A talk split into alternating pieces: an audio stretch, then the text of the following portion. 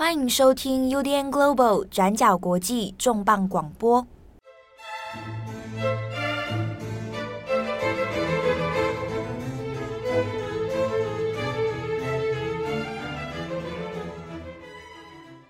Hello，大家好，欢迎收听本周的转角国际重磅广播，我是郑红，我是编辑七号。哎，这一集的重磅广播其实蛮特别的，算是一个哎读者投稿点播啦。哈。嗯，呃，对我们这礼拜其实我的信箱收到了一封来自读者一个热情读者啊，他叫特洛伊和 Troy，他的来信，他特别提到说，最近这一两个星期我在日本，其实有一件就是呃，应该算过去五到十年来引发就是各界讨论的一个重大商战，嗯，商业战争的落幕啊，就是这个日本的大种家具啊走入历史，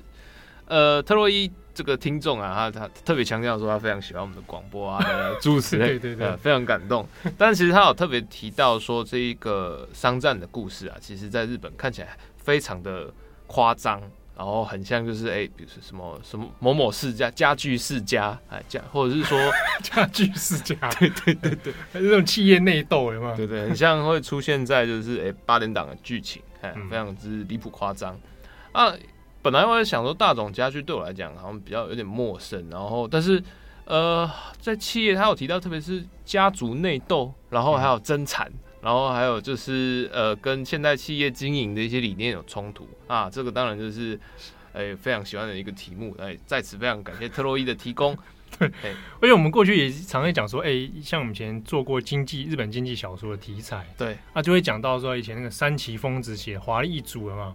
现在大家比较。比较熟悉都是，比如说像是那个哎，夏庭火箭，然后或者是说呃，半泽直树，对，就是这些相对比较正面的。那华丽一族它是以前昭和时代的那种经济小说，那对，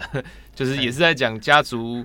内斗，然后还有就是一些不堪的企企业内部为了夺权啊，经营权之争啊，家族彼此反目成仇啊，对，算是不太好的不太好的结局这样。嗯嗯。好，那所以在这个最近讲到的大种家具事件呢，那就接其实也掀起了很多日本诶社会大众的一些记忆啊，因为前几年他们才因为家族内斗的关系，要变成那个新闻的热衷话题。大家会想说，哎，家族内斗、争产啊，或者是说股权大战这种东西，在台湾不多吗？对，对啊，比如说像之前的大同啊，或者是还有一点什么星光啊什么的，就是诸如此类的，其实也是。蛮精彩的，可是这个大冢家具在日本，它的包括它的存在的地位啊，或者说它过去的故事，其实有一点反映出就是整个日本经济从昭和平成，然后到令和的一个缘起缘灭。嗯。对，它背后其实还涉及到了很多日本中小企业的发展，然后以及到后来日本，哎，这数十年来哦，跨了三个年号的。这个时代里面，它的经济环境、社会动态，其实是可以从大众家具的起落来看出一些端倪的。大众世家，哎，对，大众世家。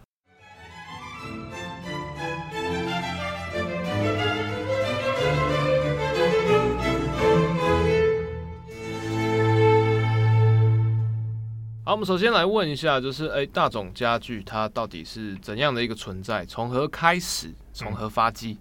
嗯大塚家具哦，它算起来是从一九六九年创业，所以它并不是大家所想象中，好像是不是百年企业这样？对，江户老铺。嗯，但是它有趣的是，大塚家的这个家族呢，嗯、过去其实就是从做这种诶、欸、手工这种匠人啊，做家具的匠人。嗯，那做的那个很有名，就是叫做诶桐、欸、木的这个柜子。用这个桐就是木字旁的那个桐，嗯，好桐木，那那个造型哦，就是有时候大家看时代剧会看到那种，呃，狭长呃长条形的柜子，然后双手用这个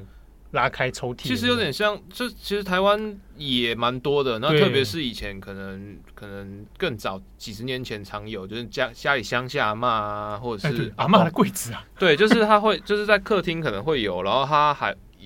会有一个。大拉开，大拉开里面可能放就是诶、欸、冬季的衣物啊，嗯、然后还会有就是横向的拉门的那种。对对对，拉门上综合型的。对对对，阿妈私房钱通常都上面。对对对，啊，衣服放里面啊，都会有飘出一些药品的味道，药品味道或者中药，或者那个木头的特殊的气味啊。那个那个跟那个铁打损伤的药膏很搭。对对对对。那那个大总家族原本就是做这个起家哦，那。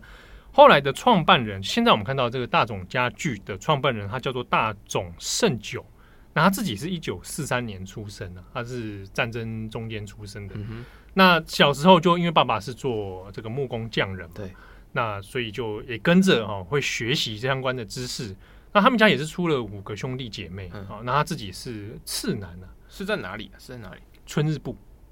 埼玉县春日部啊，好，那哎、欸，这边也讲一下，其实春日部在当时古早的时候，也是许多类似的匠人聚集的区域。野原新野原新之助也的故乡也在那边。好，好，那这个大总胜久呢，小时候就他是次男，嗯，啊，没有想到说，哎、欸，会是自己来接班。可是呢，因为长男呢、啊，长男是比较专注在在真的做技术木工上。那大总胜久自己对于经营这件事情有兴趣啊，对数字觉得很敏感。哎、欸，在仓库里面帮忙去算一些什么这个出入货啊等等哦。那后来就决定来来这个大总家，那可不可以在他手上创出一番事业？本来爸爸做的都还只是做匠人嘛，嗯，就出售这个件作品就好。那他想说，那我是不是可以来接手经营一个新的店面？好，那来力拼一下当时很蓬勃的百货业者。他一九六九年的时候成立大总家具，把它公司化，然后在一九四三年出生，所以其实那个时候也才二十六岁，还蛮年轻的那个时候。嗯、那个时候其实，哎、欸，你看，算是日本战后经济起飞嘛，啊，有很多年轻人讲说，哎、欸，那来出来一试。他当时就先从啊，从从崎玉县来开始哦，嗯、那来跟百货，他主要对象是对抗的是百货业者啊，因为当时很多人如果要买高级家具。这种手工的好家具，嗯、很多人会选择去百货业去购买。那他就想说，好，那如果我要跟百货业者竞争的话，那我又拼不过人家百货业那么看起来那么漂亮的店面啊，或者是还有那个服务员，那我应该怎么办？他就决定是说，那我就去找一些其他也是诶、欸、本身只是做家具的那些匠人或者是中小企业。好，那找你们拿到了比较稍微中低价的价格之后，我用价码。价格战来跟百货业者来力拼啊！我们这边也要特别提到，就是他从一九四三年出生到一九六九年，然后开始投入这个公司商战。其实这个中间也有一个战后的时代背景，比如说他呃一九四三年出生嘛，所以他长大的时候，嗯、呃大总的上一代其实刚好遇到的是战后的第一阶段。嗯，那个时候比如说好埼玉县啊，整个东京都，其实是因为大战的关系呢，呃。应该说什么？战争都更，对对，因为那种还有空袭嘛，对，重建啊，或者是说就是人口的移动，然后或者是说战后的复原，其实都对于这种呃有木工匠人，那或者是说你的这个家具从业者，嗯、其实呃算是商机还相对比较稳定，然后而且还会有一段蛮长时间的红利期。对，可是当就是等于等于战后重建到一个段落之后，就是你的。比如说生活的收入啊，经济来源一定不会跟就是那个重建时期那个经济需求是一样的。那再加上就是整个经济的变化，比如说开始慢慢走向就是全民制造业或者是服务业，那这个匠人的留存就其实会变得呃有点困难，特别是这种地方的那种小型职人，他也不算是说呃什么宗师巨匠或者是。但他可能就是长期要在做类似单一的东西，对，哦，那市场的改变有可能会导致他，哎、欸，收入开始就面临一些问题，对啊，比如说像刚讲的百货公司，那也可能是从六零年代经济开始不断的在往上之后，变成一个都市消费的一个中心，或甚至是一个区域消费的中心。那你过去可能大家在比如说好买房子，然后或者是说就是添添购家具、添购日用品，那可能就是就近。比如说，比如说附近认识的人，那这种裙带关系慢慢被打破，然后整个经济网络就会遇到一个困难。所以，他大总他在公司成立，其实刚好是抓到这个转型的契机点。对，然后他一九七八年的时候，那创业大概就隔了快将近十年了，嗯、慢慢就哎，的确做出一番新的这个契机出来哦。而且他专专打就是，我不不卖那种太劣质品的，我专打这种匠人级的高级家具啊。那、嗯、我用又比百货公司业者稍微再低一点的价格来大概杀入市场里面。那他很成功的是在一九七八年的时候。如愿，他进军东京，从期限啊杀到东京的核心里面去，而且隔两年，一九八零年，他在他的公司大众家具就成立，然后在东京就正式上市，变成股票这样。对，有股票的。那哇，做做到这一步，其实以一个家具行啊，传统职人匠人的这种家具行来讲，其实已经蛮不得了了。哦，然后年纪又这么，其实也不算很很老嘛。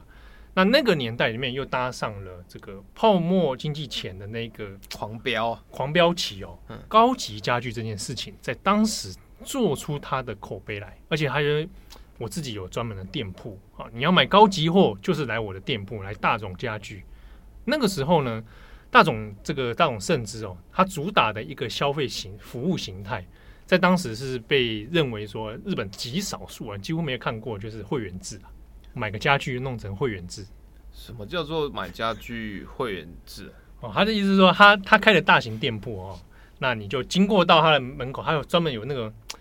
那个，像我们有时候经过一些店，他门口会有趴车小弟，有没有？嗯，他这门口真的会设一个专门服务员啊，那你要进来的话，好啊，你要先成为我们的会员。那成为会员之后，你留下让你的一些资料啊，那你就成为大总家具会员之后，我专门为你量身打造，帮你挑，而且亦步亦趋啦。啊，你进到我们大总家具之后呢，哎，你有什么需求？你有什么怎么样怎么样？你住哪里啊？你的预算多少啊？你喜欢什么样的东西？我都帮你一一打点好啊。用这种一对一的服务方式，然后用会员制的方式来说，大总甚至想法是说，哎，我用了这个方式来营造出一种大总家具为核心的，像有点像粉丝一样的存在啊。用这种会员制，那确保我的。这一种消费族群啊，因为本来你就是走高价路线嘛，对，好，所以我确保我这一群高价的消费群能够存在，而且让他感觉是跟我们贴近的。其实这件事情就是，嗯，大家不知道有没有经验，就是在买家具啊，或者是说室内装修，它、嗯、其实，诶、欸，就就住户自己的困扰，其实常常就是除了就是说我要买适合的家具，或者是堪用的家具。之外，还有就是，比如说跟你的原本的风格，那当然风格这件事情其实跟个人美学当然会有直接关系。但比如说我重新装潢，对，那常常一张餐桌它就不只是餐桌，餐桌，然后或者是餐桌椅，然后餐桌椅跟客厅，然后跟餐厅的这个色调啊搭配啊，然后耐不耐用啊，然后高度啊什么，很多事情其实是很繁琐，它不太像是说啊，我比如说我今天去呃。某某肉丸品牌的，对对，或或者是说我们在家家电，我们家电好了，我们比如说有电视机，那我就尺寸嘛，然后功能，那品牌，这样就 OK 了。对，因为电视机的外形不会有一个很剧烈的改变，就是什么圆形的电视是不是？但是整个家具的风格，它常常会让人很困惑。然后，所以就是如果有专业的导览，然后或者是说专业的同胞设计，在某个程度上确实是能满足呃还不少的消费客群。对。啊，那当时这一套是成功的，嗯、而且也满足了某一些手上钱很多啊暴发户们。而且很很讨厌的事情就是，我们现在看家具行，就是我们现在家具行其实大部分，比如说七号你租屋，那我今天椅子坏掉，我去买家具，这是合理的嘛？另外一种类型，或者是说，对对家具行的一个主要客源，就就我自己的经验来讲，其实是室内设计师，就是比如说设计师他就是同胞，然后他会去帮。你的这个呃，你的客户去打点。你的这个住宅方案，对住宅方案，然后或者是说他会帮你选，然后或者是就是他从中推荐，所以在中间里面就是很多家具行店面，它其实是要去服务这些室内设计师，对，然后所以呃中间呢当然也会有，就比如说我像我这样客户，就对于室内设计，就是对于他那个好像觉得好像那也不太对，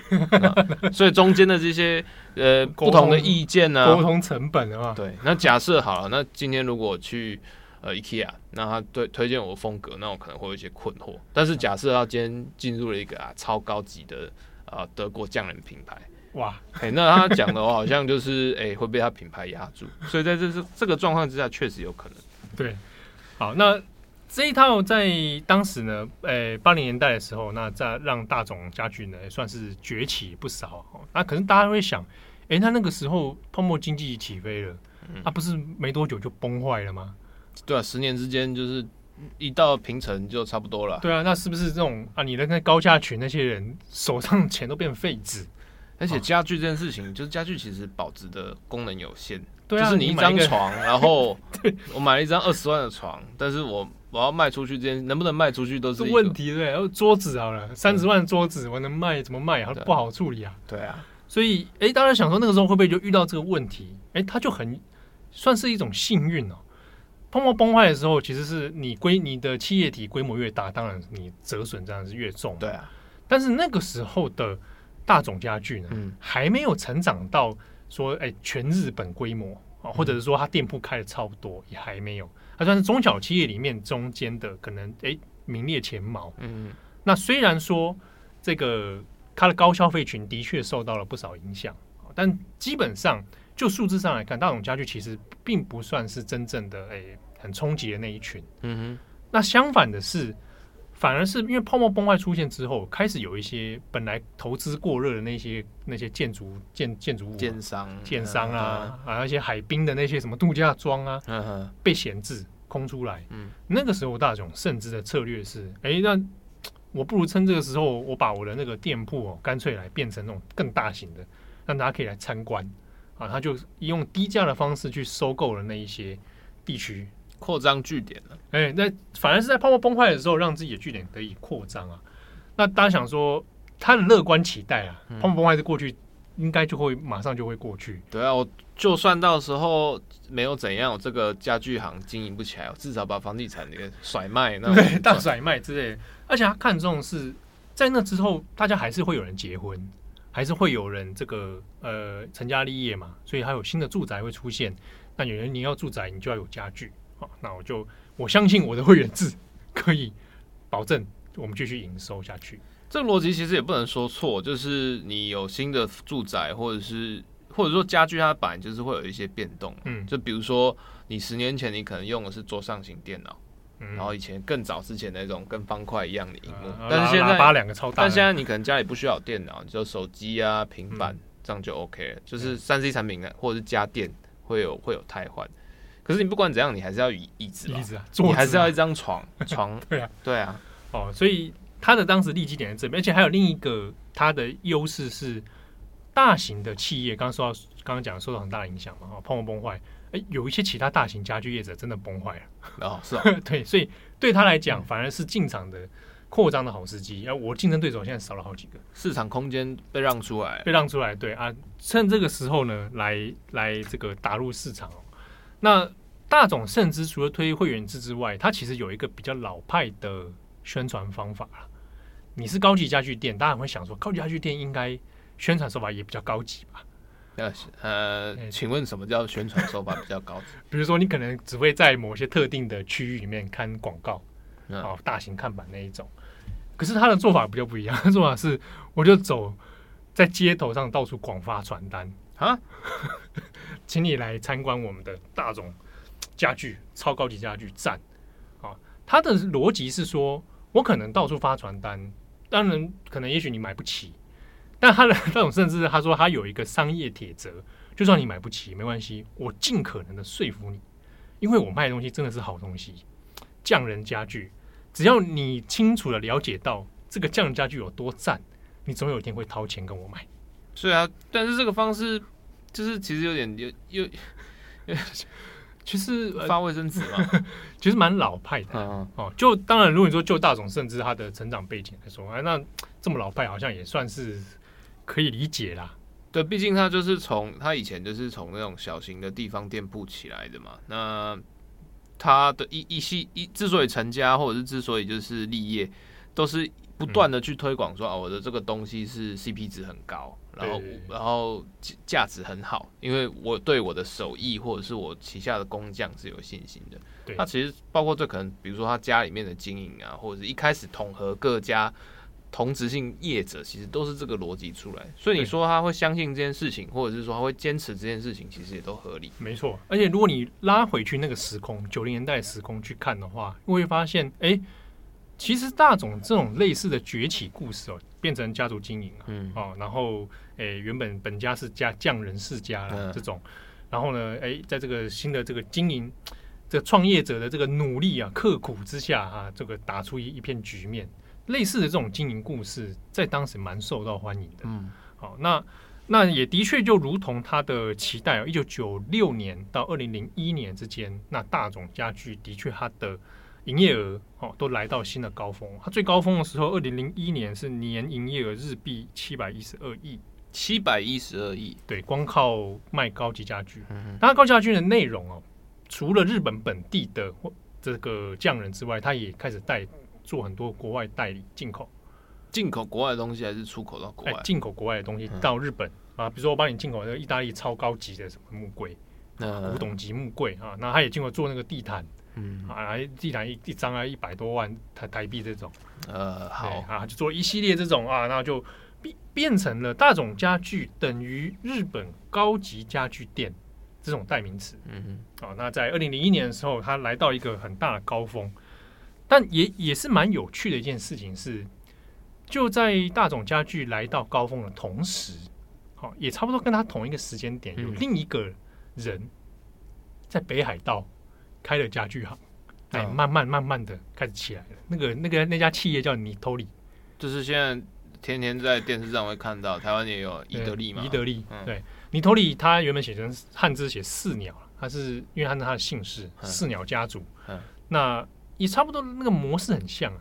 白手起家，嗯，然后从北海道慢慢慢慢杀入到东京。但是伊德利就是就现在看起来，好像它是比较庶民品牌吧？对，平价路线。嗯，哦，那这个有点像是很多人会比喻说日本的 IKEA 嘛。嗯嗯。啊，那呃，宜得利的崛起的确跟大众变成了两个不同的板块，大众专攻高级家具，那尼托利变成了。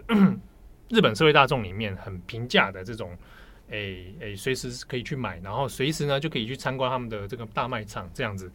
两种的区隔。可是这个区隔有一些当时的呃市场讨论里面就开始有闻到这个竞争的不对劲了哦，就发现诶、会不会开始变成以平价为主的市场变成主流？那高级市场会越来越萎缩吗？哦但这件事情其实也有很多不一样的讨论啊，因为当然就是就市场的逻辑，我有就一般庶民消费者的逻辑来讲，那当然是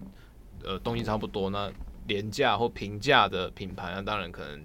比较受欢迎。比如说呃 IKEA 的东西，那我买一买，因为家具有时候会因为你的居住习惯，比如说我搬家，然后或怎样会有所汰换，它有时候不一定是都会跟着走的东西，但。高级家具它有一个很固定的市场，就像高级车或者怎样，嗯、它就是会有一个尖端的族群，稳定的那个高价市场在那里。对，而且家具除了就是比如说你一般的居住之外，比如说办公室也要办公室的家具，然后饭店旅馆也要它也有相应的家具，那个东西其实都是一个相对稳定的市场。你不太不太能想象，就五星级饭店然后用 肉丸牌，对，就是这个状况，就是确实。你说市市场区隔其实还是相对其他种的产品还算蛮明显的。对，当时大董胜酒也是觉得觉得，哎，那个应该不会冲击。所以当以前那个时候的专访里面还有讲到，他没有要把尼特利当成竞争对手的意思。嗯，啊，意思就是他其实也讲明白啊，我高价市场里面很多饭店是跟他定家具的。对啊，对啊，那我当然其实是不同的客群啊。嗯，好，但这之中也有趣的是说，哎。哎，那个时候大总的这个品牌形象哦，嗯、一直都还维持一定的这个优良啊，嗯，而且它会开始出现在很多日剧里面，呃，像是华丽一族本身就 木村多哉的，嗯，嗯里面就用了，他后面感谢名单还有讲到大总家具提供他们的家具，嗯、然后还有那个诶三谷信喜拍的那个有顶天大饭店，嗯哼，啊电影啊，那陆陆续续会有一些这种影视作品，那采用他们的。这个代理的家具啊，或者他们自己提供的这种日日本家具等等，这东西不知道到底算是好事还是坏事诶、欸。因为比如说我看日剧，就是看到家具会觉得很赞嘛，好像除非好像木村都在拿拿木柜起来把它 砸，对，砸死这样。就觉得哇，这个木柜哪一排的？对对对对。可是它会有一些品牌印象啊。哦，好，那这个是他们的一个行，诶、欸，品牌行销的一个策略之一。但是呢，原本看起来好像似乎没有什么市场上面太大的影响。嗯。不过进入两千年代以后，日本的社会也有出现一些变动啊。一来是经济的状况萧条状况有出现一些波动，嗯，那二来是人口开始少子化的问题，变成那个时候平成年间一个很大的一个议题啊。所以看趋势下面，未来是会少子化的。连带的是两千年以后，日本社会以首都圈为主，那个新住宅的需求量有下滑。好，那这几个综合因素里面，又发现，诶、欸。单身的人变多，嗯，所以那时候在讲单身世代增加。那在这几个因素综合起来，会发现，那如果大众家具要推家庭这一块的话，它的这个竞争力就会不如其他平价的这些业者。我们虽然现在在讲，就是单身的人变多或结婚的人变少这件事情，可能它相应的直觉会觉得说，哎，这些人的呃个人消费力可能会增加，嗯、但在家具的市场上，可能就不太一样，特别是对大众家具这种走高阶品牌，因为比如说你单身，它象征的是可能你这个人的居住移动性会变高，嗯，就是你可能不一定就是一直会因为你的家庭或者因为你住在某一个地区，甚至你在东京都内你可以到处乱换，所以在这个状况之下，你对于比如说家具或者怎样，你可能还是会有一定品质的要求。但是不会像以前，就是也要有一种超高级那种传世的家具。对，日本有时候会很喜欢那种，哇，这个柜子从我爷爷那时候传下来的。对，而且再来是你单身居住的话，你个人的或者说你居住空间的需求其实变少的。那你居住空间变变少，那比如说好了，我还需不需要大柜子？对啊，对啊，我还需不需要就是以前那种大，你刚刚讲那种大木的木柜？对，然后或者是说我床，我可能就是只要。可能还是要断双人床，但日本说有些那种开空间狭小，真的也没办法。对，所以开始会慢慢的做一些变化跟取舍。那这个东西，呃，当然它可能会有一些新的，比如说大总可能会往这个方向走，但它跟这个跟本来的这个豪华高级啊五星级饭店会使用的品牌，它其实之间就开始会有一些断层。对，好，但听到这边其实还不是大总的一些致命伤哦。嗯。那只是说，与此同时，因为经济环境的变化，像尼托利他们这一类的公司发现说，哎、有一些不动产的价格开始下滑了。好，那是不是轮到他们来大数大量急速扩张的时候？嗯，那因为经济一些状况不好，那呃，这个人力费用就是薪水啊，其实降低嘛。嗯。哎、欸，那我人力成本有降低哦，啊，所以我让我开更多的卖场，我聘更多的员员工，而且我的人力成本。跟大总比起来有很大的落差。大总需要的是高级专员啊，这种要懂很多家具知识、一对一服务的专员。可是尼托利他们这种不用，所以在这种时期之下呢，反而是尼托利，然后还有 IKEA 进军日本之后，那他们正在快速扩张。但后来大总大总家具自己发生了一件事情。反而变成他们整体经营快走下坡的一个很严重的致命伤，是二零零七年，嗯哼，雷曼兄弟爆发的前一年，那大总那个时候哎也还算如日中天，结果发生了他们自己内部的内线交易问题啊。那这边讲一下，他这个问题之所以严重，是因为大总作为一个家族企业哦，他的董事会里面全部都是家族的人，嗯。啊，他包含大总胜久自己啊，他的太太，嗯。啊，太太的弟弟也拉进来，嗯，啊，然后大总胜久自己的弟弟也拉进来，啊，然后自己的长男啊组成董事会，可是呢，他却在董事会都知情的状态之下，那公司的一些高管哦去做了内线交易，然后被金融厅发现了，那这件事情当时就变成一个蛮大的经济丑闻啊，他大总家具居然搞内线交易啊，从中获得不法的利益，这样，那给他开了罚单是三千多万日币的罚单，嗯哼，这样其实好像也还好，不算。不算说很很那个严重了哈，但是很丢脸，很丢脸。对，而且那个时候原本就就讲说大总是这种匠人世家的，嗯、这种企业认真朴实经营的，就变土豪了。对，就被就这样，你们居然搞内线交易。后来大总盛久为这件事情就引咎辞职，因为那个事情爆发丑闻之后，其实有引发股价的动荡。嗯，隔年又雷曼兄弟，哦，就直接就是双重打，直接砰砰砰，然后就大总有他的业绩啊，哦，然后名声各方面就有下滑。那在这种状态下，大总甚至可尴尬更小。嗯，好，为了这件事情要以事负责，我就辞职，辞去了社长而已啦。啊，董事会还是他了。啊，这个东西 台湾很常见。对啊，哦，社长不是我，但是那个董事会会长还是我。对，那谁来接社长？哎，在当时理论上直觉想，那就是长男啊，对不对？长男就来接班嘛，大总圣之要来接班。结果不是，回来接班的是他的女儿长女，嗯，大总久美子。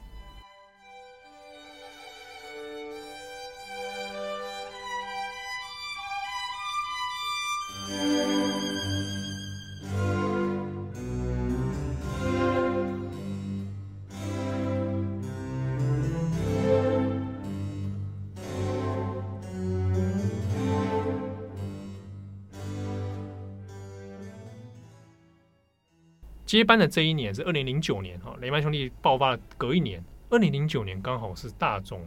这个大众家具创业四十周年，而、啊、趁着这个周年的时候呢，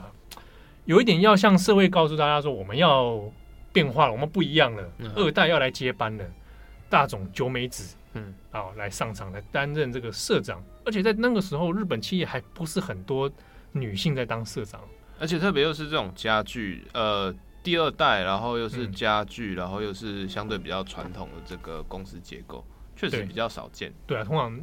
就是长子继承制啊。嗯、哦，好，那大久久美子就当上社长，那个时候就变成一个新闻话题哦，嗯、很多人给他的封号就家具姬啊，公主啊，Hime 那个姬哦哦哦，想说你在讲什么？家具公主、嗯、啊，和大总公主要来来接接班哦，看起来会不会有一番新的这个气象？好，我们这边讲一下大冢久美子她的来历跟背景啊。她是一九六八年出生，那大冢家就生了包括她在内五个兄弟姐妹啊。对，那她是长女，那这个长男就是圣之啊，他的弟弟啊。好，那他们一家人小的时候，其实大冢家就是有把他们培育成是可能未来要又来做接班，哦，而且也一定会做相关工作的，嗯，所以一定开始。培养他们一些一些这个木工啦、家具的一些知识。那这个大冢久美子呢，小时候他就后后来成绩也也蛮好哦，考上一桥大学，然后做经济。礼貌是呃不，礼貌是一桥对，但他是学经济的。Oh, OK，好，那他自己接受当时上了没多久，还有接受一些媒体访问啊，当然就是回溯一些企业家小时的成长故事啊，哈。就讲到说，他小时候爸爸就会带他也是去仓库里面，嗯。啊，叫他就是那我们就来开始来算那些那个进出啊，啊，然后培养他鉴看鉴定家具的眼光。啊，什么是好家具啊？这个是匠人技啊，如何如何，嗯。啊，所以他就觉得说，哎，我小时候是被当成大总家具的英才教育出身的，嗯哼，哦，那他自己的当时的一个讲法也很有趣，因为很多媒体问到，哎，长女接班很少见，嗯。啊，你们家长子在干嘛？哦，这个哈，所以在干嘛？在干嘛？这个这个九美子的说法是啊，这个弟弟甚至哦比较喜欢艺术啦，啊，他对这个经营这件事情不是那么热衷啊，嗯、所以我小时候就觉得接班人就是我，嗯啊，他就有这种概念，而且加上爸爸对他其实爱护有加，对啊，所以也是这样子，好像理所当然了哈。那的确，当然两个人成长之后。虽然说弟弟这个长男甚至他是有在董事会里面，而且也在这个公司集团里面做不同职位的做一个历练这样子，但是看起来，哎，好像一直要讲说要到底要不要接班社长这件事情，不是有很明确的风向。好，那所以后来发生那个内线交易之后，爸爸的选择是让长女回来。那那在此之前，九美子她其实并没有在大总家具里面工作，把她送出去吗？他是一球毕业之后，他对经济有兴趣，他先进银行工作。哦，那个时候确实好像蛮多是这样。对，你就做了银行，而且钻了几个这个金融圈之后，哎，回来那你就来做资产管理。就哎，那大总大总家具又做一些资产分配嘛。哦，那我们也成立了一其他的这个关系的子企业啊，比如说某某资产公司。嗯啊，那请你来这个九妹子去担任，那你就来负责这些相关的业务，这样。所以他也是哎有这样的背景。那爸爸就把他召回来说来接班，那那个时候接班，二零零九年啊，那让大总创业四十年，那大家期待的是说有没有新的一番气象啊？你要怎么挽救？说现在金融风暴以后，那这个看起来你的业绩没有一个起色，那九美子你该怎么办？九美子当时的说法，当时他对外要讲的就是，他如果上任社长之后，我有两件事情要一定要做到。嗯，第一件事情是大总家具的接班。一定必须是我九美子，他他讲的意思就是在讲股权的问题啦。那、呃、哦，董事会的股权里面由他们家族来分配，嗯，但他他自己持有的还没有到很多。他说，如果要真的完成的话，那就是你你要让我完全的主导权，这样对，经营权要在我手上。嗯，我真的要成为这个大众家具的领导人。嗯，好，这是第一个。第二个是爸爸的一些做法哦。可能已经不合不符合时代的潮流了。他直接这样讲吗？是的，嗯，他说那个会员制啊，还有那个发传单哦，那个已经不是现代的做法了啊，那就是造成大众家具后来衰败的原因。哎、欸，不是不是，你那么坚持要发传单，没有，那是爸爸发坚持发传单啊。女儿说不行啊，这个这个已经不符合时代潮流，所以他上任的话，我一定要改变爸爸的做法啊，尤其是那个会员制，嗯。他的说法是说，那个会员制哦，反而让很多大众不敢进入大众家具哦，因为你的可能给人距离感、呃，对，而且大家会觉得说，那我进去看看也不行，就是你还要填资料。那假设比如说日本人很在意这种，就是比如说我住在哪里这件事情，那可能会象征我的身份阶级，然后或者说我的年纪啊，在那里高就啊等等这些东西，有时候给人家知道会。觉得好像有没有被窥视感、嗯？对，而且会觉得说，哎、欸，是不是很烦？他以后会不会来纠缠我？对，然后如果真的就是只是来看看，或者是我代替谁来看看，然后中间呢，可能哎、欸，店员这边会不会有一个接待的温差感？那可能没有，但是因为我自己疑心生暗鬼，然后反而觉得啊很烦啊，这个这个店看不起人。对，看对就有这种这种问题嘛。还有很多说，呃，相比之下，你看你去你偷领去 IKEA 嗯。那店员没没也没在鸟你啦。对，他会员制的，他可能也是有会员，但是他变成说哦，基点，对，就是那种比较相对比较单纯，然后甚至有种去辨识化，他也不会为了他也不会知道说你上一次买了这买了床，对，他说哎、欸，这个郑郑红先生，你好像特别喜欢这种床哦，对对，特别七号都都睡那个水床，哎，这是水床啊，那我们再有新款的再推荐你哦，哦，哎，不会这样子嘛？他当时九美子有讲到说，他说有注意到很多客人其实也很不太喜欢。进去之后，那个服务专员亦步亦趋在你后面啊，确实是这样。对他那套服务系统哦，虽然是大总家具，哎、欸，蛮引以为傲的、啊，但是有的确也反映出一些市场上面的一些温差感哦。不过九美只是说他的说法是，我会员制可以把它取消掉，但是服务这件事情，它仍然是大总维持它的命脉，或者做出它一个日式招待的这一种诶强、欸、项之一啊，所以他那一套是有保留的。前前几年都还有那种 YouTuber 会有一种 节目企划，就是我去大总家具，然后看他们怎么介绍啊。他们的那些说法是讲起来是不是蛮厉害的？就是我从进门，你一进门进去，他就有门口人接待嘛。嗯啊，门口就会问你说：“哎哎，郑红先生，你要需要看什么样的家具吗？”哦啊，啊，你要看这个床啊。然后他们在二楼啊，你那这个你就搭电扶梯到二楼，那个人应该在就在门口嘛。嗯、欸，没有，你搭电梯的时候回头一看，他在你后面。那想说奇怪，他门口接待员怎么会跟过来？嗯、他从头到尾帮你解释每一项家具这样子在干嘛。那其他那个店门口的接待，马上就会有别的人来替补。那很多一些那种民众啊，YouTube 会讲说，哇，他们好每一个家具每种类型都有自己的专门知识，可是他们都能够给你诶讲得非常的清楚，而且甚至帮你来现场来安排你的这个居住方案等等。所以很很多人还是对这种很厉害的服务是感到很诶、很有吸引力的。假设他这个其实成本还蛮高的，因为包括员工训练，然后员工的流失啊，或者等等等。那你每一个店各种的家具就有几十样、几百样，那这个不同的家具的材质更新这些东西，有一种坦白讲有点吃力不讨好。就是第一个是他虽然跟着你，好像很有压，亦步亦趋，但也有可能是压力。再来是，如果中间我跟你介绍哪里出了疏失，那个东西会被放大。对，对我跟你床介绍错了，或者有交费纠纷，这种 VIP 式的服务，客数最恐怖。对啊，尤其是你的客群，如果是些董娘，对吧？嗯，或者董事长、董娘那一种，哇，跟弄跟你欢起来那个。对，我觉得说我买了，然后就品质不符合我需求，或者是说啊，觉得你解释不清楚，觉得你解释有误导我、嗯、啊，那个纠纷起来，那反而是没完没了的事情。对，而且你刚刚讲的很很重要一点是人力成本很高。嗯，当时在大总检讨他们的赤字问题的时候，就有讲到说，那个人力成本很难去打平啊。所以他想说你，他想想去学九妹，只是策策略说，那我们去学其他的那种平价商商品嘛，啊，他们的服务方式不见得要这么样的这个紧迫盯人，对，那我们用的方式去来来做平衡。那那个时候也讲到说，呃，那业绩不好，卖的东西不多，那打价格战，好，我们就开始来销价的方式，或者打中低价位的这个品牌这个商品。用这方式来说，我们让我们看看可不可以去拼一下比较亲民的这种这种价格了。好，那推出这几个策略，在二零零九年以后，的确是在九美子身上啊，把赤字有稍微的转亏为盈啊。那是他上任以来，当时业界对他呢还是算评价蛮好的。可是有件事情就是，九美子很高调的一直说，老爸的做事方式是错的。这件事情，老爸不太能接受。但这个，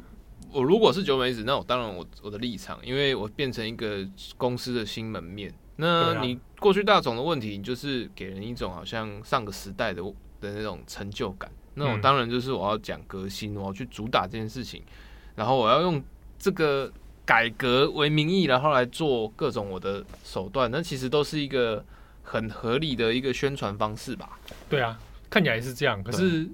哎。董事会里面，这个老爸还是董事嘛？嗯，哦，对这件事情不满意，而且甚至是说九美子想要政变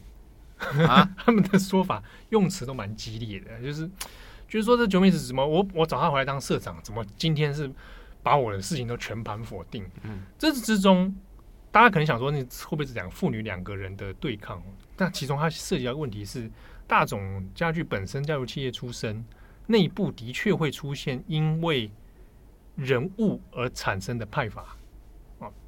会长派就是董事会会长派，嗯，有的是跟着创业老板一起打拼的那一些元老们，嗯，他们有自己的派法，他们也觉得，哎，这个不是你一个人的事哦，这是攸关我们大众整个企业文化，所以你不可以取消一些我们过去的做法。但是新的也有青壮派的想法，变成了内部之间经营路线上面的争争夺。啊，经营权上面的争夺，那在这边就越演越烈，甚至到了二零一四年的时候，来到一个高峰。那个时候，大总甚至老爸，嗯，还是这个董事会嘛，那董事会提案，这个女儿九美子当社长哦，看起来的业绩也没有很很好啦，没有很厉害啦，把他开除。啊，他老爸又把 想把女儿给开除掉，而且直接这样子，突然一个。对，但不过那个时候呢，像一些那种经济媒体啊，比如产呃产经啊、日经啊、嗯、啊东洋经济啊，还有做了一些内幕的讨论报道，就说那个时候啊，因为那个长男甚至啊生小孩啊，啊，甚至生小孩的时候，那个大总的爸爸妈妈又想，又突然想起了一件事情，哎、欸，大总家应该是长子继承啊，这个时候就突然想到这件事情，欸、你知道有有些。有些家人亲戚就是会这样，尤其有一些老辈老母，太莫名了吧？哎，看到小孩就想到，哎呀，对呀，大总家就是应该，这是为了八点档的剧情，然后才出现的，对不对？你就觉得这个这个剧情就这人间写实剧吗？嗯、啊，后来又演变成说，爸爸就觉得不高兴啊，要把女儿开除啊，然后对外放话讲的很难听啊，他说。我这一生，我大总甚至一生没做过什么错误的决策。嗯，我一生最失败的决定就是找我女儿回来当社长。但在这个状况之下，双方已经变成有点意气用事了吧？就是爸爸这边非常不高兴，一直想要把女儿弄掉，想要把主导权拉回来。嗯，但问题是，就是在整个策略上，好像也没有说一定不行，或者是说一定出现了很重大的危机。对，啊，但是呢，董事会投票，哎，同意了，大总九妹子先拜拜。好，先让他又再回去做其他的这个这个呃业相关业资产管理业务啊。而且我们刚刚有讲到，九美子那个时候说，我当社长有两个条件嘛，嗯，其中一个就是你经营权要完全给我继承，嗯，那件事情一直卡在爸爸手上没有处理，就是股权这件事情哦，没有转移，没有转移。那那件事情大家就想说奇怪，啊，爸爸是不是？哎，讲讲了个半天，当初也没有答应什么条件啊，好像对整件事情又好像把目光放到长男身上，所以九美子对这件事情心里面是有点不公平的，也因此在董事会里面，他们大总家族就分成自己就内部分成分裂成两派，嗯，一派就是由爸爸妈妈还有长男组成的会长派。董事这一派啊，他这个时候又回来了。长男，对，长男，长男，在这个情节里面，大部分都听爸爸的话。嗯、那另一派就是九美子为首的，还有其他的兄弟姐妹，哦，是站在九美子这一边的，所以他说弟妹派吧。啊、弟妹的社长派，那他们就形成了两方的对抗。那爸爸这边这个利用一些职权啊，然后把女儿又开除了嘛。嗯，没有多久，爸爸回国当社长。哦。对，回国当社长之后，立刻恢复会员制。他也是蛮情绪化的。对，恢复会员制之后，继续来发传单。啊，继还要再发传单。他开了新的预算，所有破亿的预算，继续去广发传单，然后继续去打大量的宣传战。啊，但是赤字这件事情没有起色，不仅还没有起色，老爸回国之后又往下掉。嗯。所以整件事情闹到新闻版面上面的时候，其实已经蛮难看的。我觉得说，嗯，嗯，大总家在搞什么？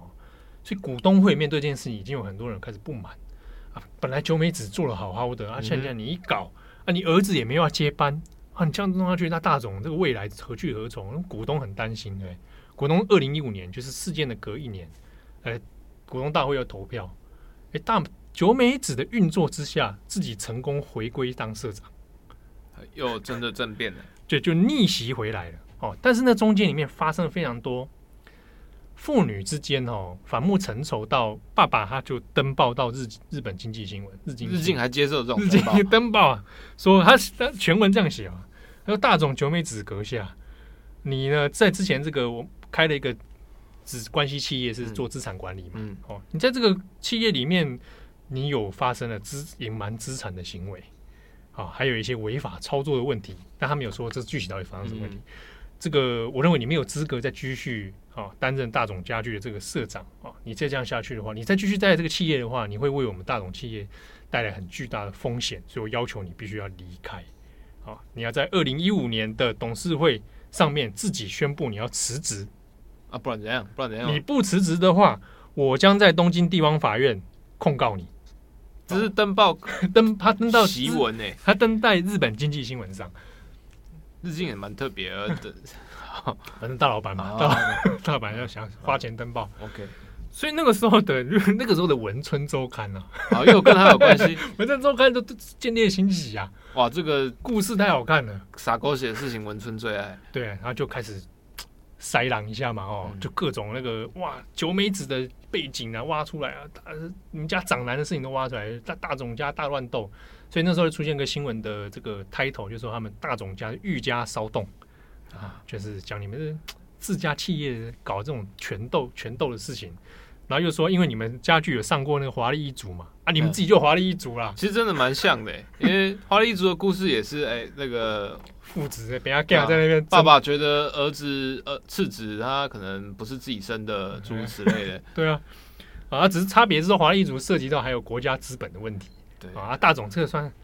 搞搞家具，还没到那么严重啊。好，那事情爆发之后呢，那个时候 彼此哦，双方会透过媒体来放话。啊，讲的话就是越讲越难听哦。像那个记者会上面，那个爸爸里面就会，爸爸就讲啊，就是讲到的是义愤填膺，说我被自己的女儿政变，我被自己的女儿叛变。嗯，他说，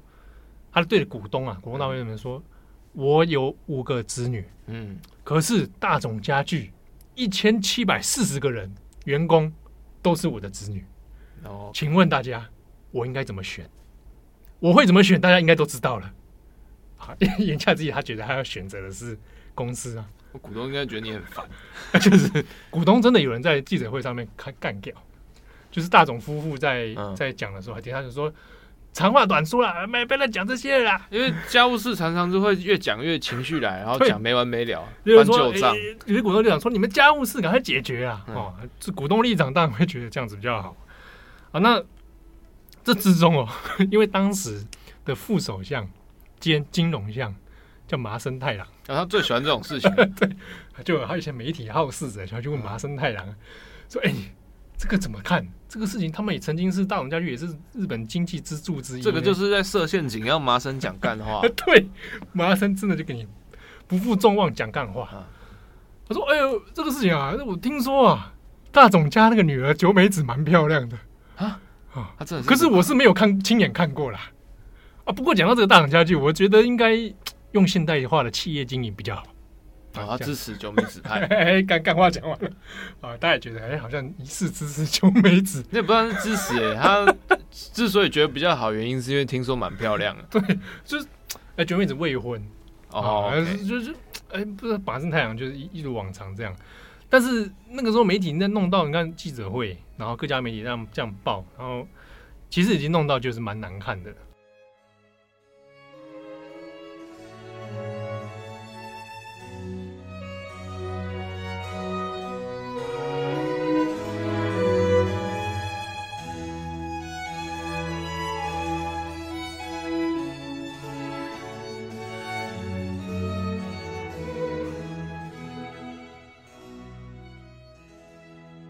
那二零一五年那个时候是久美子来算逆袭成功了啊！透过董事会的运作，最后投票是这个爸爸你还是下台吧哦，让久美子回来经营啊。那个时候二零一五年，那爸爸是这一次算是又第二度的被就是离开了嘛哦。那也这一次蛮毅然决然，就是公司内部有选择支持爸爸的派阀呢，一些员工就选择也辞职，嗯，拿来口同进退。所以老爸大董胜久离开之后，那、啊、怎么办？那、啊、现在女儿算是夺夺权嘛？嗯，啊，大董家具给女儿拿去了，好吧？那 我我这个匠心不死，哎，我我自己另外再去开一个，所以就开了一个叫做匠大总，匠心 的匠，匠大总。好，回去哪里开呢？就回老家春日部。哦，回奇遇了。哎，回到奇遇了，那一样。高级家具路线，嗯。啊，但是当然其规模没有办法那么那么大，但也开了好几个店铺哦，嗯，那就回去说我要回到我的原点哦，我的初衷，高级匠铺啊这种。啊，所以开始叫匠大总啊，就营业至今都还在哦，嗯，好，但就变成了一个诶地，地方的小的，对，虽然知名度有限，对，但是因为是昔日那个大总这个老爸啊，所以还算是有一定程度这种品牌口碑啦，嗯，可是呢，二零一五年这个事情哦。闹出来之后，整体大家对于大总家的形象其实已经觉得很不堪了，股东也很不耐烦，反映在股价上面也是往下掉，业绩起得来吗？九美子重新接任之后，虽然也是野心勃勃，可是业绩并没有在他手上真的救起来，哦，这件事情反而变成了一个大总家一个很双方内斗之后并没有起色的一个问题，而且很讽刺的一件事情是，二零一五年九美子上任，对。啊，也是要一番新作为嘛，推出一些系列新广告。嗯，这个新广告出事情啊，家具要拍新电视广告啊，或者新的平面广告，然后就来拍哦。那你要 买桌子哦，买柜子，对不对？它主打就是诶，家庭为这个核心啊。你自己家都那样，还讲家庭？对，你知道他的文案写什么？嗯、文案拍出去就说啊，有这张桌子，家人在一起就不会吵架了。你叫他爸回来一起拍啊！对，重点就发现，大家很多网友很困惑。哎，你你们妇女吵成这个样子，遭受不幸的桌子。对啊，啊，你那广告这样拍没有说服力啊。对，然后还拍那种什么三代同堂，还卖那种超大桌子啊啊，说三代同堂坐一起也不怕那种啊，大家就觉得整体形象觉得好像你真的很邋遢。嗯，好，那在那之后其实业绩起不来啊。那与此同时，九妹子就想说，那是不是经营方向真的要再做一些改变？他开始就比如说找 YouTuber 合作啦，开箱啊，然后或者企业品牌的故事啊，但是就已经不是很成功。他哦，日本 YouTube 感觉就是把他把什么桌子送上火，送送上火箭啊，对，他又没找那种 YouTuber 放到可乐里面自爆之类的，他找东西蛮震惊的那种，哦、啊，来告诉你的家具有多赞。这吸引力相对有限啊。那他后来一个做法是去找中国企业，然后那个就毁了。哎，找中国企业说，哎，听说中国人很喜欢买那个日本的这种这匠人的家具。哎，以前确实会这样。哎，我意思说，也不只是中国，比如说日台湾啊，这边常会有一些日本进口的什么漆器啦、桌子、桌子、椅子，比较特别是餐桌，好像确实有一阵子是蛮流行的。沙发之类好像就还好，但是像是桌桌椅好像比较多。对对对对，哎，这样都还蛮贵的，超贵！我去看他们网站，真的是。一张还蛮小的桌子，嗯、算了台币三十几万，两人用的，那很贵，很贵，而且是看起来，嗯，可能是木头好吧、啊、之类的。那他找了中国，那也甚至跟北京、上海都有一些联系哦。嗯、那时候中国的新闻里面还有讲到说，下了标题也是蛮坏的，说传统日本匠人的豪门现在呢下嫁给中国的企业啊，他是去找人家合作，有合资。那合资的目的是为了打通中国的市场哦，这算是代理合资这样。对，他那时候跟着中国一家叫居然之家，也是做家具这种批发的，他就说哎，那种独家代理。但这个路线不行吗？因为那个时候二零一五年之后，其实中国经济也大好啊。嗯，大家也预期是这样子。嗯，可是就财报上来看，它虽然有开始真的陆续进驻，然后也去卖卖销售的相关东西，可是并没有让它变成哎。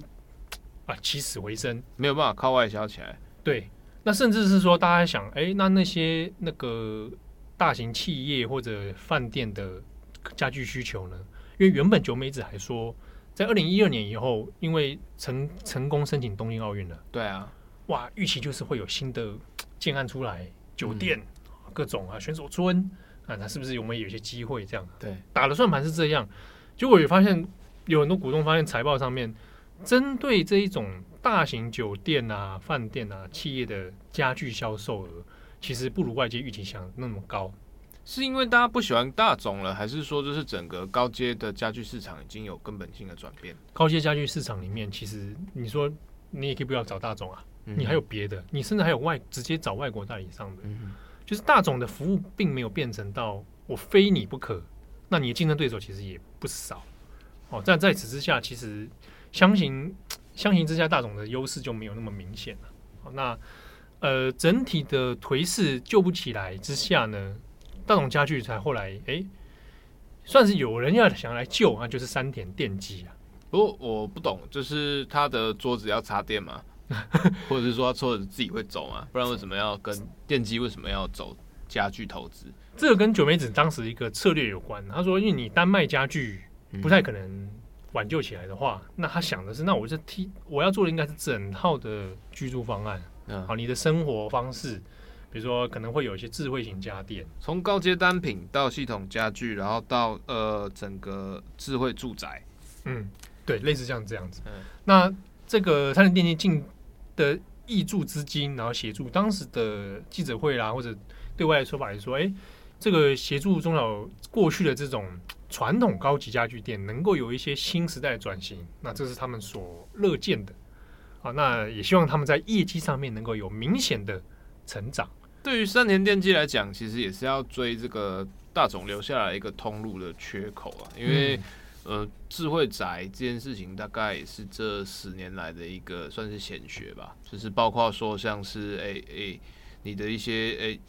欸、I IoT 的一些整合啊，或怎样。虽然说它的家具或者是说它传统的一些内容，可能比如说好桌椅这件事情要整个联网还是有一段距离，但是比如说你整个统包设计，还有你这个你本来的这个服务基底在配合这整个系统，那确实是有可能来做一个相应的结合。对但类似的东西其实坦白讲，就是就算是在台湾或其他国家，好像也不算是太过成功。我的意思是说，就是。大部分的，比如说智慧宅建案，其实大部分还是跟建商在走，就是你要从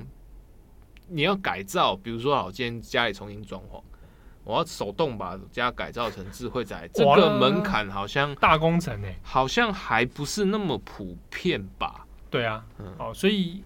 其实，在那个三年电机的的合作是从二零一九才开始的，嗯，其实就前几年的事情，其实还没有看到什么明显的特殊变化。但唯一的一个变化是，二零一九年就三年电机在进合作的同一年，老爸大冢大冢胜久，跟女儿大冢久美子两个人哎、欸、和解了。啊，他们两个很高调的为了过去的争议啊，双方决定达成和解。那九美子还买了一大束花，说菊花没有 不是，他买了什么？他的综合型的那种花，然后就哎、欸、跑去找爸爸啊，然后就在媒体的彼岸花，这一块往生的。因为其实双方已经没有什么太大的利益冲突了啦，就是反正爸爸都已经这样了，双方就诶、欸、在媒体簇拥之下上演一个大和解啊，那就老爸就老泪纵横啊，说了一句说活着真是太好了。啊，这爸爸真的是比较情绪化啊。那双方就是这个和解之后就说，媒体记者其实也问啊，说那有没有可能你这个降大总开出去之后会不会未来？再回来，回本家，回本家，对啊，然后就说啊，未来的事情也不晓得啦，哦，也，也许可以谈谈啊，那我们现在就也回到村支部在做了嘛，那先未来再说啦，未来事情未来再说，相信女儿会做她该做的事情啊。那那个时候有谈到说，他三年电机这个看起来好像也是有不同的其他人马要要来进驻啊，可能会改造啊。爸爸反正在这件事情上就说啊，这也是无可奈何的事。就没办法，好，那当时的事情就停落停留在这一个父女的和解，看似圆满的结局啊。哎，他讲啊，那大总家具的事情大概就落幕了吧？殊不知，殊不知到今年二零二一年，那情人节前后，嗯，这个就宣布了啊，三田电机就把大总家具呢整体就直接吸收，这个品牌就消失了。哦，在会未来未来里面就直接把它品牌就取消掉，纳入成三田电机的体系之一。他还要继续做下去吗？哎，现在这个问题还没有决定是大总家具这一个牌子，嗯，要不要留在三菱电机里面？他要不要由三菱电机再来重组，变成一个哎新的子企业，或者它要再怎么做？这个目前还没有一个明确的消息。那九美子现在目前在三联电机所。成立的一些相关资产的管理里面，它现在就担任一个新的职位啊。那未来大总家具会不会继续用新的方式变成人家子企业的方式来继续做呢？还是说就就此结束了他这个家族企业？那现在还不晓得了。我们是在做这节的时候，其实呃，听众呃特洛伊 Troy 他其实有特别提到，就是说，哎，这个包括说像。这种企业斗争啊，为什么日本斗啊特别凶？那是不是跟比如说日本的家族特性啊，或者是说他职场特性有一些相关联？因为比如说过去日本的呃比较内化的那个倾向，排排外啦，然后或者是说就是哎、欸、派系的问题，其实大家可能在职场里面都有耳闻，但这个东西跟可日本的职场文化到底有没有什么样直接相关？像我们刚刚前面有提到那个名词“御家骚动”，嗯，对吧？这个本来是讲江户时代那个大名家哦、嗯，这种诶、欸、政治的专门用语嘛。嗯、哦，我们上一集讲那个那个佐渡岛的时候，讲、嗯、到大久保长安、嗯，他家里就是发生过御家骚动，而大久保一家就发生出问题。嗯，那这个词一直演变到近现代，其实都还在使用。这个当然原因里面跟日本的这种企业体系有很强的家父长制。这个是有关系的，就虽然日本结束了江户幕府时代，可是那个社会结构里面那个封建的跟长子继承制是遗留下来的。比如说我们刚刚讲的，就是大呃大董九美子，她进去以后，大家会觉得啊，会有一个女性的社长。这个是相对罕见。其实每年大概都是在春天的时候，春天跟年底的时候，日本的媒体都会来讨论，就是诶，今年的 OECD 报告，就是呃发展国家的报告，就诶觉得说，诶日本的这个性呃职场性别平等，然后可能又又又又很低落等等等。那其中特别都会提到这几年特别在强调，就是说，诶高阶的经理人或高阶主管里面的女性比例还是偏少。对那过去这个其实可能直接牵扯到，比如说呃，女性就是要回归就是家庭，家庭对家庭主妇，然后等等等的一些问题。但这几年开始慢慢有一些变化，但是那个天花板，就特别是高阶经理人的天花板，目前确实好像嗯，算是每年都是会老调重弹，但是好像没有一个很突破性，或者是说有一个很强烈的代表性人物。对。所以，像比如说日本的企业文化讨论里面，到现在其实还是会还是会讲说，好像大家还没有办法脱离那个古来的那个封建制度。嗯，哦，那虽然说，当然已经有一些慢慢的变化，但是如果是以大总家的 case 来讲的话，像他们那个年代的传统家族，基本上还是会强调是长子继承啊。哦，那甚至是说，你如果万一家里只生女儿，那用入赘的方式，哦，来来来做处理。那只是也蛮有趣的是，因为日本的家族企业很多啊，算是世界应该算少有的数一数二的多吧，所以也有很多一些那种诶商业研究会讨论说那。有一些日本家族企业里面有哦，有的源远流长哦，继续经营；有的中间就衰败，所以去想要探讨其中的原因，或者也找出了一些日本家族企业在经营上面的独特性啊。比如说，呃，有的会专门，比如说让家族里面，如果我已经确定好继承人的话，长子的话，那其他的兄姐妹一律都不能摄入到这个这个家族企业里面。有的是要防止。那这种斗争啊，对亲人斗起来不好看，那个对社会形象都很大的伤。对，那也有的是说，我就是要特意让说家族企业里面都是要由我的子女们各分别掌控啊，也有这样的做法。那大董家族呢，大家看到是其实是用把家族全部都包裹在里面，只是他有件事情做的不清不楚，是最早那个时候要立接班人这件事情上面没有决定的，诶、欸。做法不是很透明啊，当然有点呃，就经营管理有点不上不下的，因为比如说哈同类阶层的很多人其实会转向，比如说专业经理人，对，就是家族开始就是从幕后持股，然后就是不太直接涉于就是经营实际经营，对，就是日常策略它不会有那么大介入。可是问题是大总的爸爸，他其实指手画脚的程度倒有点高，而且倒有点就是戏剧化典型，就是嗯。就是电视上会出现的那种 怪力乱神的都是出来，顽固老爸那种，嗯，哦，那讲话也口无遮拦的，对啊，所以的确他在他的 case 上面会有发生这样的状况啊。那像有人会问说，哎，那是不是日本所有企业都如此？其实当然也不尽然，其中有一部分原因是因为。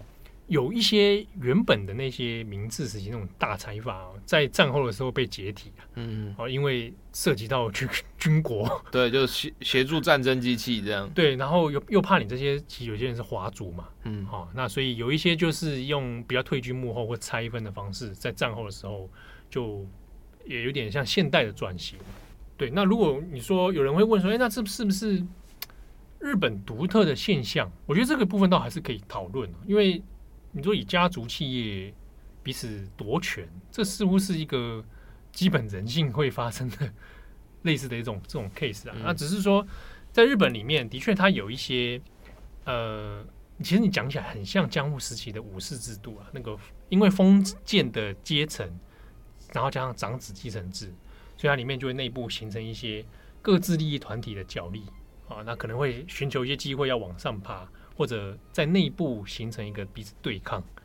不过类似的东西其实刚好也是符合日本过去可能三十到四十年来的这个产业的变动。比如说家具，它当然是一个比较呃在地的一个缩影。那、嗯、但同时这两年，特别是这两年，日本其实蛮多媒体也在讨论说，哎、欸，过去那种呃 MIJ Made in Japan 都会讲说日本的家电。对，那家电家电产业其实在过去十年来也是急剧的衰退，对，零售家电啊等等，包括说可能一开始没办法跟中国竞争，然后后来是韩国，那现在就是整个有一点，啊，就是对它东西其实也牵扯到，就是说可能整个呃社会消费形态的转变，然后那当然说家电其实某一个程度上跟家具是有一些相连接的，比如说洗衣机。比如说，等等，那个东西的容量啊，或者是更新程度，都跟你的呃家庭的结构形态的转变会有一些相关。那再加上少子化的问题，还有就是长期通货紧缩的这些呃压力，其实都好像对于这种消费的那种坚持，比如说以前可能都说家电要用日本的。嗯，然后或者是说，那我家具要用什么什么什么好的木头等等这些东西，可能坚持就慢慢的会居家风格确实可能会因此有一些改变，然后甚至失去特色。对啊，好，那在这种大环境之下，也的确变成了像大众家具这样，一定程度上好像是日本经济啊社会生态的一个缩影啊。嗯，好，那希望我们的听友喜欢今天的这个大众家具的这个。华丽商战，哇！人间之剧啊，还有这个后续后续还会不会有什么新的进展？我们可以再来看看啊。说妇女洗手，然后重新来卷土，这样哇，卷土重来，对对对，哇，那也是蛮不得了的。好，感谢大家的收听，我是编辑七号，我是志荣，我们下次见喽，拜拜。